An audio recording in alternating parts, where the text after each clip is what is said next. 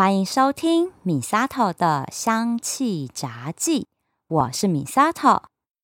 在我这本香气杂记里，记载了许多很好用的芳疗精油配方，来疗愈日常生活中的各种身心健康问题。在这里和你分享，让植物香气带给你健康喜乐，守护美好的质感生活。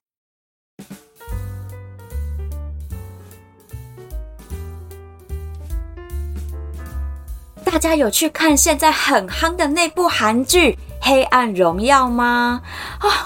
那部真的很精彩耶！最近啊，真的我在家里面就忙着加班处理很多事。我家端呢，他居然就在客厅大声放着这部韩剧，害我就一直分心在那边偷看。很多地方我真的没有看得很仔细，但是就像这样子，我都觉得这部戏好精彩哟。它的剧情细腻度，我觉得比前几年的《上流战争》来得更好看啊！天哪，它真的会成为我二刷的一部韩剧。那这部戏呢，一样也是在讲校园霸凌啊，是不是？我之前也才分享过校园霸凌这件事情。那《黑暗荣耀》，我觉得这部戏真的有非常多的点可以分享，但是放心，我不会爆雷。这就是我自己的心得，跟大家做分享啦。那也就是因为看完了这出戏呢，我就想要来跟大家好好分享我们的人呐、人格是怎么养成的。那这个主题我想要分两集来分享，因为我写完这篇稿子之后，发现一集录不完，真的有太多我想要分享的点。上集的部分也是今天这一集，我会先跟大家从人格养成的五个阶段来跟大家做分享。那下集的部分呢，我就会分享的是这个人格养成的过程中，如果养歪了，那就会出现哪一些人格偏差的行为出现。轻微一点呢，可能就是出现一些无意识的坏习惯。那如果歪得很严重哦，那就会出现很多影响我们自己人生，甚至伤害到别人的人格障碍出现哦。所以呀，哎，养个孩子不容易耶。听完我这两集的分享呢，就会知道了。会不会我分享完之后呢，这两集就被禁掉，因为严重影响国家的生育率？哎呦！那当然啦，这两集呢，最后我都会分享我们怎么样用芳疗精油来调节我们一些内心的负面情绪，甚至有心结，我们怎么样用芳香疗法来慢慢的化解这样过不去的坎。那讲到人格养成，一定要从弗洛伊德的心理动力论来讲起。弗洛伊德的心理动力论呢，是一个主动积极的心智养成的过程。它不仅包含了人格的架构，更包含了这个架构背后整个心路历程的阶段。弗洛伊德认为哦，我们人格是一个完整的个体，这个个体包含了三个部分，分别称为本我、自我跟超我。本呢是一本书、两本书的本，哈，本我；自我呢是自己的那个字，哈，自我；还有超我，超越自我的超我。这个人格的三个部分，其实它是彼此交互影响的，在不同的时间点会对我们个体产生了不同的作用。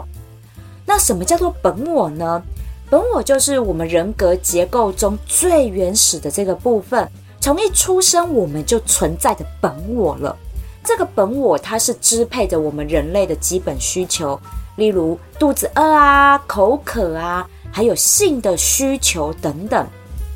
那本我的需求产生的时候，我们就会希望要马上满足这样的一个需求，哈，希望马上被满足。所以从支配人性的原则来看呢，本我的支配原则它就是唯乐主义，唯有快乐的唯乐主义。例如像我们感到肚子饿的时候，我们就希望马上就要吃。小婴儿也是啊，他只要肚子饿就马上哭，就是我马上要喝奶，不管妈妈是不是在忙。就是这样，就是我们希望我们的渴望、我们的需要马上被满足，这就是本我。那第二个部分是自我，自我是说我们在出生之后，从现实环境之中由本我发展出来的一个特质。这个呢是由本我而来的各种需求，如果我们没有办法马上被满足，必须迁就于现实社会中的种种限制，然后我们就学习怎么在这个限制之中来得到满足，那就是自我的发展。那从支配人性的这个原则来讲，自我呢，它是现实主义，因为呢。现实状况就是妈妈在忙，我没有办法马上喝到奶啊！我哭哭哭哭哭哭也没用，所以呢，在这个过程中，我可能就养成说：好哟，那我哭一哭没有回应，我就不哭了。也就是在这样状况下，本我没有办法得到满足，我必须迁就于现实状态，从这样的状态中得到满足，那就是自我。那最后呢，就是处于领导地位的超我。超我呢，它是由于我们在社会道德规范之下逐渐养成的一个思维逻辑。超我它有两个很重要的部分，第一个叫做自我理想，是我们必须要要求我们自己的行为符合我们理想的标准状态。那第二个就是良心，也就是规范我们的行为，避免犯错这样的一个限制。所以，超我它是属于我们人格结构中的一个道德的部分。所以，从支配人性来看，超我它其实是属于完美主义。那这样呢，我们就知道了，本我它是基于人类的基本需求，然后超我呢就是一个理想的完美的状态。那自我就是在于这两者之间的缓冲调节的状况。对于本我的这一种最原始的冲动。还有超我的那一种框架限制的这样的一个管制状态，它是在中间起一个调节的作用。所以有一句话我觉得讲得很好，就是理想很丰满，但现实很骨感，就是在讲这样的状态。因为我们的理想完美主义那是超我的境界，那现实呢是我们满足不了我们本我的需求，所以自我就必须要在这样的一个状况下达到一个平衡。所以这就是弗洛伊德在讲人格结构的三个部分：本我、自我跟超我。那弗洛伊德也讲到啦，我们人格发展有五个必经的阶段，而在这五个阶段里面，遇到了很多人事物，都会影响我们成年之后的人格形成哦。那弗洛伊德在讨论人格发展的时候，他觉得幼年时期是非常重要的。他觉得一个人格的养成，其实在五岁之前就已经定定的，这应该就是所谓的五岁抬头吧。所以呢，弗洛伊德非常讲究，在幼年时期的儿童呢，我们要经过五个阶段才能够养成一个完整的人格，而这五个阶段呢，其实也都跟性的发展有关。因为我们在追求本我的满足的时候，因为小婴儿、小孩子还不懂，那在各个发展的阶段，身上有一些不同的引起快感的部位。那引起这个性的快感，其实也就是在于本我自我满足的阶段。所以弗洛伊德就利用这一些能够引起快感的部位，来说明人格发展的五个阶段。那接下来呢，我就来跟大家分享是哪五个阶段。第一个阶段呢，就是零到二岁的口腔期。这个时候呢，小婴儿主要就是靠口腔、嘴巴来获得本能性的快感，所以他们会需要吸奶、吞咽，好用这样的动作来满足自己的需求跟渴望。所以在口腔期的发展过程中，小婴儿如果没有办法在这个时候得到本我的满足，很容易就会形成一些不好的习惯跟人格特质。如果是提早断奶，或者是在他们吸吮吸奶的这个过程中没有得到充分的安全感，那长大了之后呢，很可能就会有抽烟啊、酗酒、咬指甲，或者是吸大拇指。甚至是暴饮暴食这种坏习惯，因为这种呢都是靠用嘴巴吃啊、哈喝啊的这种方式来疏解自己的焦虑，用这种方式来获取安全感。在个性上面呢，长大之后也比较容易出现愤世嫉俗，然后爱出口骂人、讽刺别人和别人争辩的这样的一个负面行为。因为这就是靠嘴巴在逞英雄来满足自己内心的空虚，所以这是在口腔期的一个发展，还会影响到我们之后的人格有什么样的影响。接下来呢是二到四岁的肛门期，这时候幼儿呢，他们获得本我满足的性感区就从口腔移到了大肠跟肛门，他们会透过大小便的排泄来消弭自己的紧张跟焦虑感，来获得本我的一种满足。那在这个肛门期的发展过程中，通常爸妈就会开始引导小朋友要戒尿布啦，对不对？好，所以呢，就会有很多很多的教养行为在这个时候对小朋友产生影响。例如呢，在这个时期，你太严格的教小朋友呢去控制他们的大小便，甚至让他们会怕了的话，那很容易导致他们在长大之后可能会养成一些吝啬啊、顽固、有洁癖的个性。甚至呢，可能会出现一点点有强迫症的倾向，或者是太过于拘谨的这样的一个性格。那如果呢，哈是太晚戒尿布，甚至是放任他们哈要大便小便啊，哈就没有刻意去教，没有刻意去引导的话，诶，那这个小孩子长大之后呢，可能就会出现了，例如啊，太过于骄纵，然后呢，容易有不负责任的状况。甚至呢，可能会导致他们养成非常情绪化的性格，或者是具有攻击性、破坏性、残忍的那种性格扭曲的状况发生。好，所以在这个阶段哈，肛门期对孩子们的一个性格养成是非常非常重要的。所以弗洛伊德就有说，在这个阶段的家庭教育是非常非常重要的。哦，我们怎么样训练小孩子忍耐便意、尿意，还有培养他卫生习惯？是非常非常重要的，所以在这个阶段，家长们在训练小朋友怎么样去上厕所的时候，记得尽量多用正向的方式，哈，多鼓励他们，多夸奖他们。那在这个阶段的人格养成，如果成熟建立起来的话，诶，那长大以后他们就会养成他们能干、具有创造力的性格。我觉得听到这里啊，这个阶段养小孩真的很辛苦，因为他二到四岁了，小朋友已经听懂人话了，哦，已经是属于半兽人的阶段。那这个时间点其实对孩子们教育影响其实是非常大的。如果你太过于严格，太过于放纵，其实都不好的。所以在肛门期的这个阶段，哈，养成是非常非常重要，是奠定日后人格养成一个非常重要的阶段。那再来呢，是四到五岁的性器期，就是我们性别的这个性器，因为这个阶段呢已经开始了，小男生、小女生已经有一个性别意识了，好，就开始认清楚自己是男生是女生，男生女生是不一样的，有一个概念在，所以在这个阶段，小朋友的快感区都已经移到生殖器来了，因为他们已经开始可以辨别生殖器官的不同，就是性别的不同。所以呢，这里就开始对性产生了好奇心，而且意识到性别之间是不一样的。所以在这个阶段呢，对于性别观念的养成其实非常重要的。因为呢，在这个阶段呢，如果我们引导了一些错误的性别偏差，很容易让小孩子在长大之后，可能就会出现一些自恋、自大、傲慢的倾向，甚至呢，出现了一些丑男丑女的情节。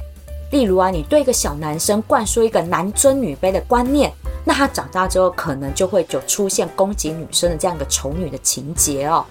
那如果呢，哈，你对于一个女生哈，一直灌输就是说我们是公主啊，哈，男生都要听我们的。长大之后呢，就知道了公主病就是这个时候养成的。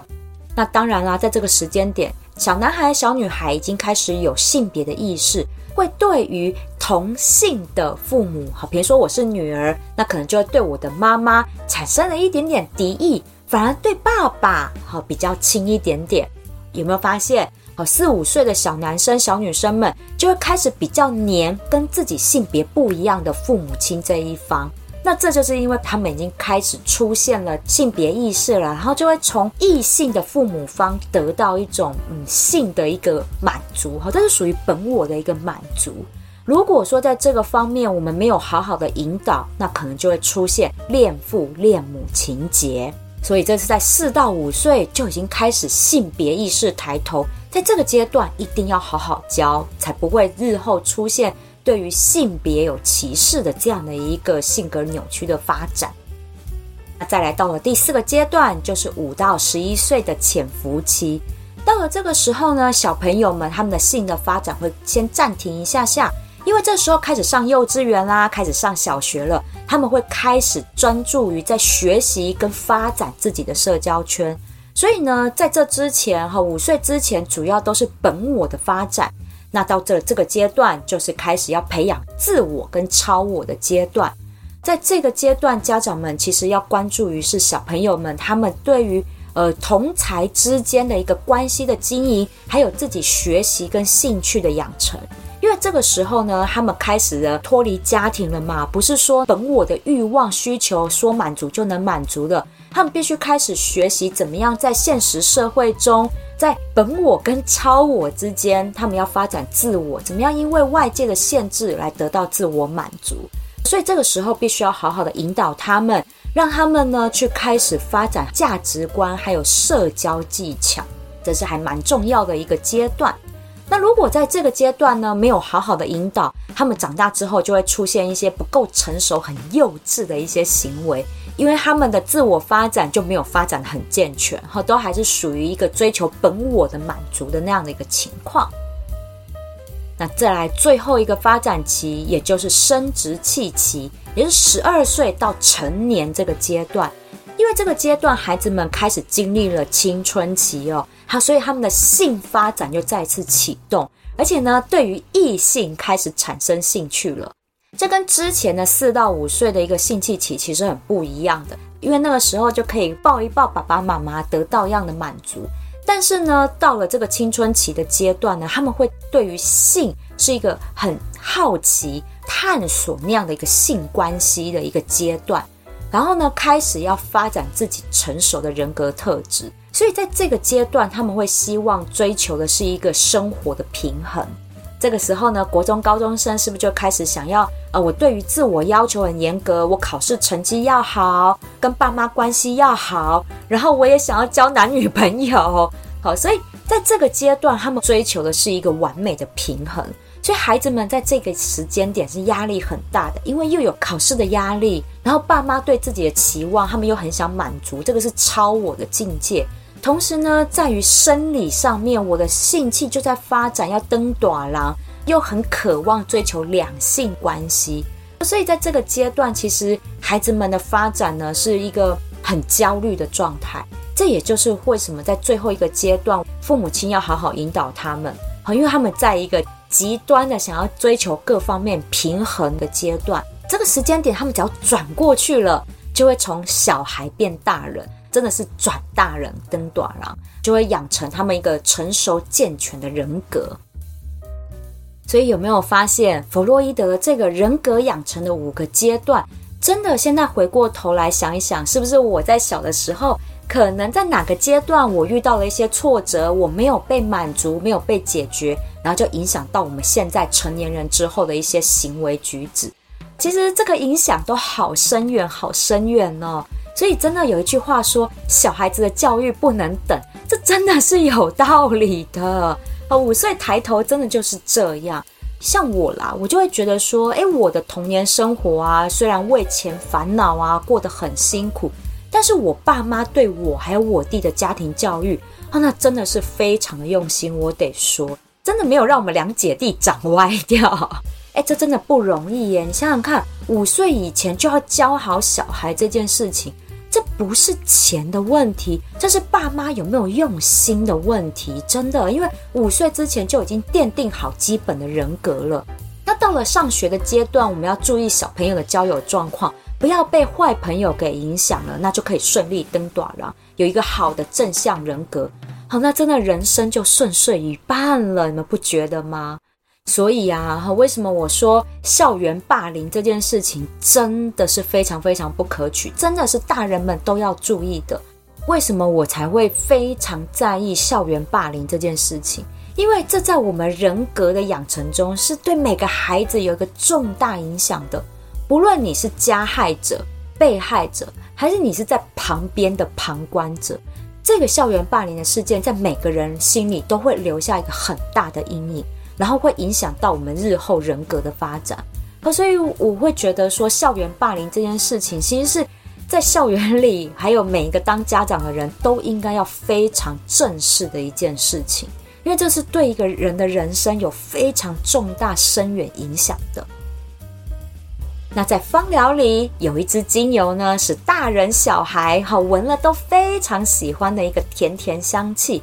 那它的香气就像小孩一样，非常的天真无邪，让我们感受到那单纯的快乐。来猜猜看，它是哪一支精油呢？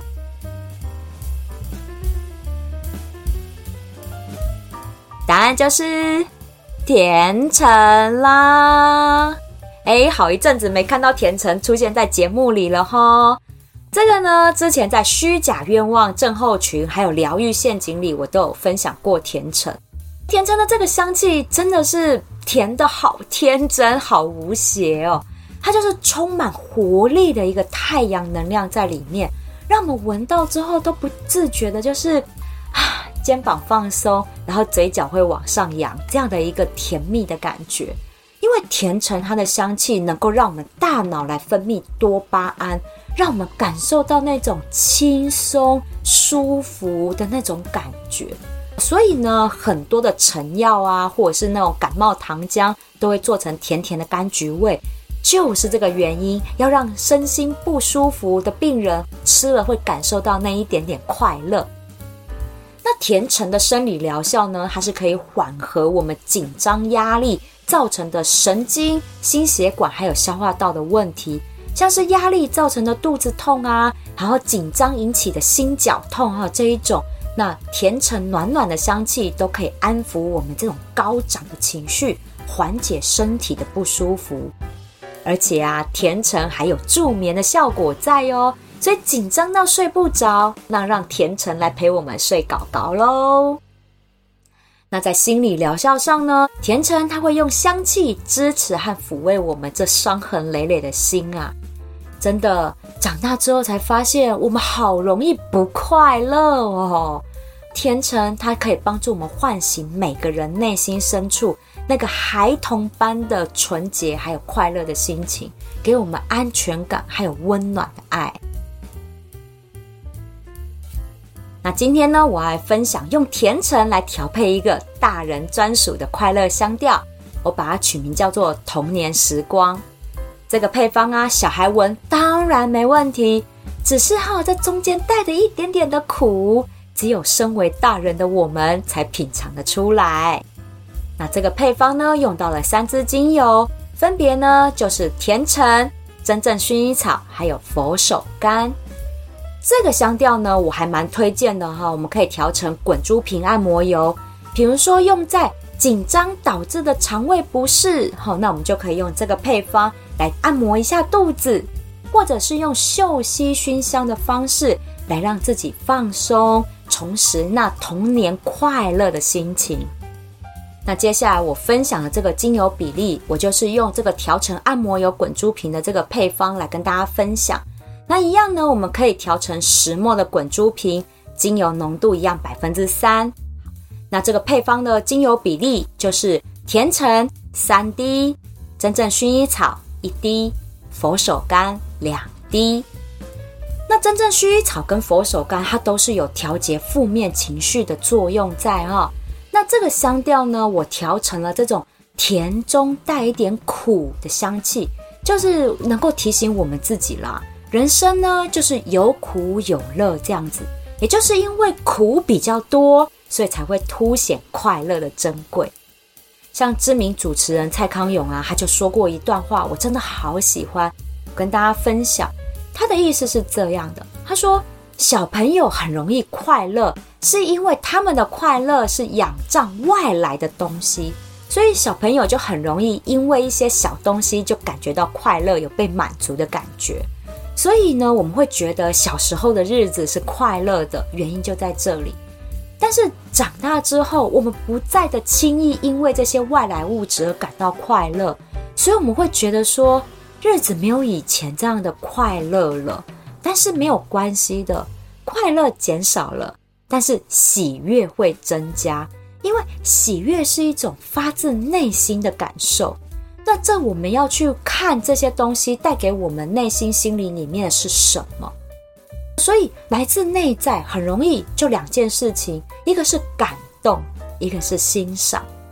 听完这段话，我觉得我们要怎么样去触发这个感动跟欣赏，其实就是用辛苦去衬托出来的这个甜蜜哦。因为这个感动跟欣赏都是要先有付出，我们辛苦的付出得到的成果，我们才会感动说啊，这得来不易的成果。也才会去欣赏我们这一连串辛苦的过程中，我们从哪里得到了一些收获，所以满足快乐就是从中而来的。所以这也是我会调这童年时光的一个心理的感触。我们能不能去学会珍惜这得来不易的甜果，我们才会懂得感动跟欣赏，才会得到内心的喜悦跟满足。这已经到了超我的境界了。我觉得啊，《黑暗荣耀》里面的那些霸凌者哈，他们就是没有苦过啦，所以才会用欺负人、霸凌人的方式来寻求这种更刺激的快乐。你们不觉得吗？好，就像那个带头欺负人的女反派朴元珍啊，我觉得哈，她就是肛门起的时候爸妈没有教好，所以才导致她这种目中无人、傲慢，然后又残忍的性格。从她进别人家都不脱鞋这件事情来看，哈，就知道她是一个没有教养的孩子。你看她老公，她老公也是一个妥妥的豪门出身啊。她进到人家家里面，还不只是脱鞋哦，还会把鞋子摆整齐。你看，这就是教养，这就是家教。好，我觉得撇开家里有没有钱这回事啊。爸妈宠溺小孩哈，或放任小孩，这都不是一个妥善的一个好的教育方式了。好，我看到现在很多爸妈啊，就把小孩送到学校去，好像就没他们的事情一样。那小孩不乖，就是老师没教好。我真的觉得哦，今天这集节目，请大家分享给这样的父母好吗？小孩五岁以前的人格养成，那是原生家庭养的，不要自己没教好去怪老师好吗？哈。老师只是一份工作，但父母是一份责任呐、啊，各位。好，所以真的教养好一个孩子是一件不容易的事情。像我，我就本来就没有很喜欢小孩，所以到了这个年纪啊，我被催婚也就算了，还要被念说：“哎呀，你已经年纪那么大了，你都快生不出来了。”啊，真的是大翻白眼。这些长辈们真的哈，真的是包生不包养的耶，真的是。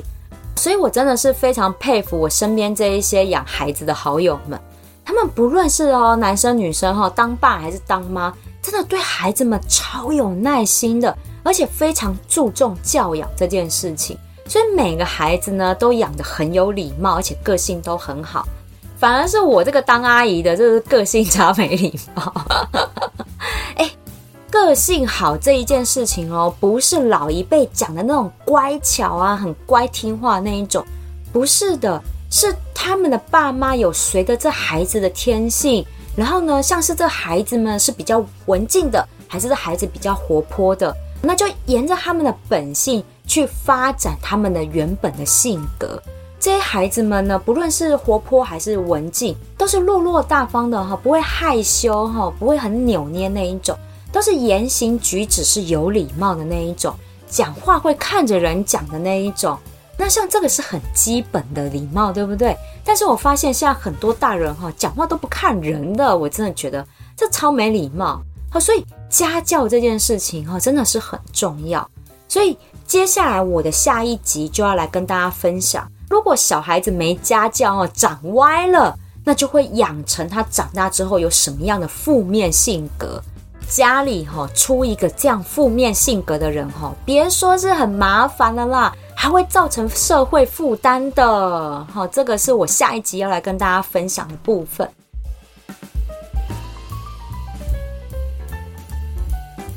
今天的节目希望可以分享给想要重温童年快乐的亲朋好友们，让我们一起用植物香气来发自内心感到喜悦。用乐观去品味人生的酸辣苦咸，为那一丝丝的甜感到感动。喜欢我的节目，请记得按下追踪订阅，回馈五星评价或按个赞，给我一个鼓励吧。